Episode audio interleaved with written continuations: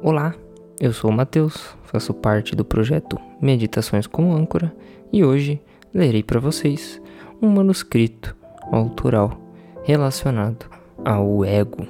Né? Para você que caiu de paraquedas aqui, não nos conhece, não me conhece, bom, recomendo que vocês nos sigam no Instagram para que vocês possam acompanhar constantemente nossas postagens relacionadas a desenvolvimento pessoal, filosofia, psicologia e estilo de vida. Recomendo também que você escute então nossa introdução, nosso propósito do nosso projeto aqui no topo do canal. E é isso. Lhe convido a nos ouvir por pelo menos 5 minutos. Posso lhe dizer que valerá a pena. Vamos lá então?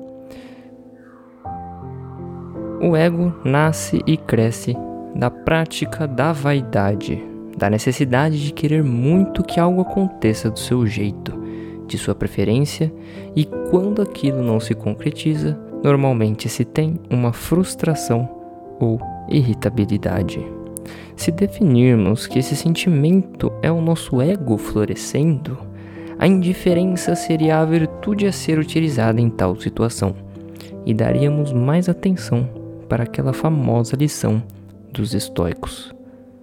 Foque naquilo que realmente você pode controlar e haja com indiferença perante aquilo que não pode.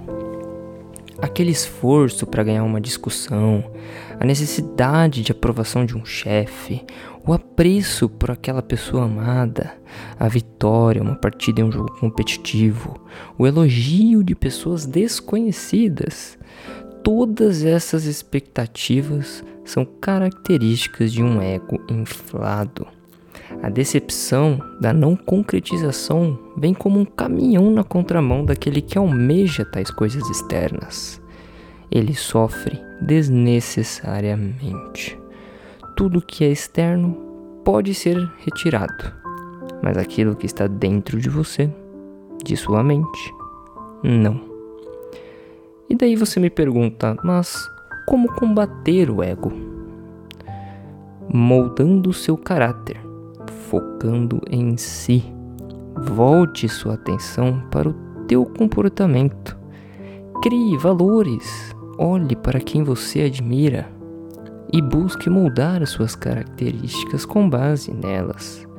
Pergunte-se constantemente em cada ato de sua vida o que tal pessoa faria em meu lugar?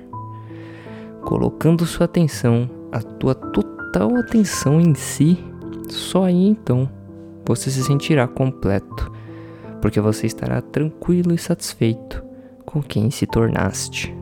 A necessidade de aprovação então não existirá. Você estará tão satisfeito consigo mesmo que o apreço dos outros não fará mais a menor diferença em sua vida. Bom, nós estamos muito acostumados, aliás, mal acostumados, né, a se importar totalmente com a opinião dos outros, a seguir o que os outros nos dizem ser bom. Né? Faça aquela faculdade, assim você ganhará muito dinheiro. Entregue no prazo todos os seus projetos e tarefas para o seu chefe, assim você ganhará estrelinhas com ele. Né? Busque ser elogiado pelas pessoas, se vista adequadamente, etc, etc, etc. Mas essa busca incansável por aprovação de outros, isso te torna mais fraco, te torna mais reativo ao mundo. Pois quando você não consegue tais coisas, você é abalado, é afetado por isso.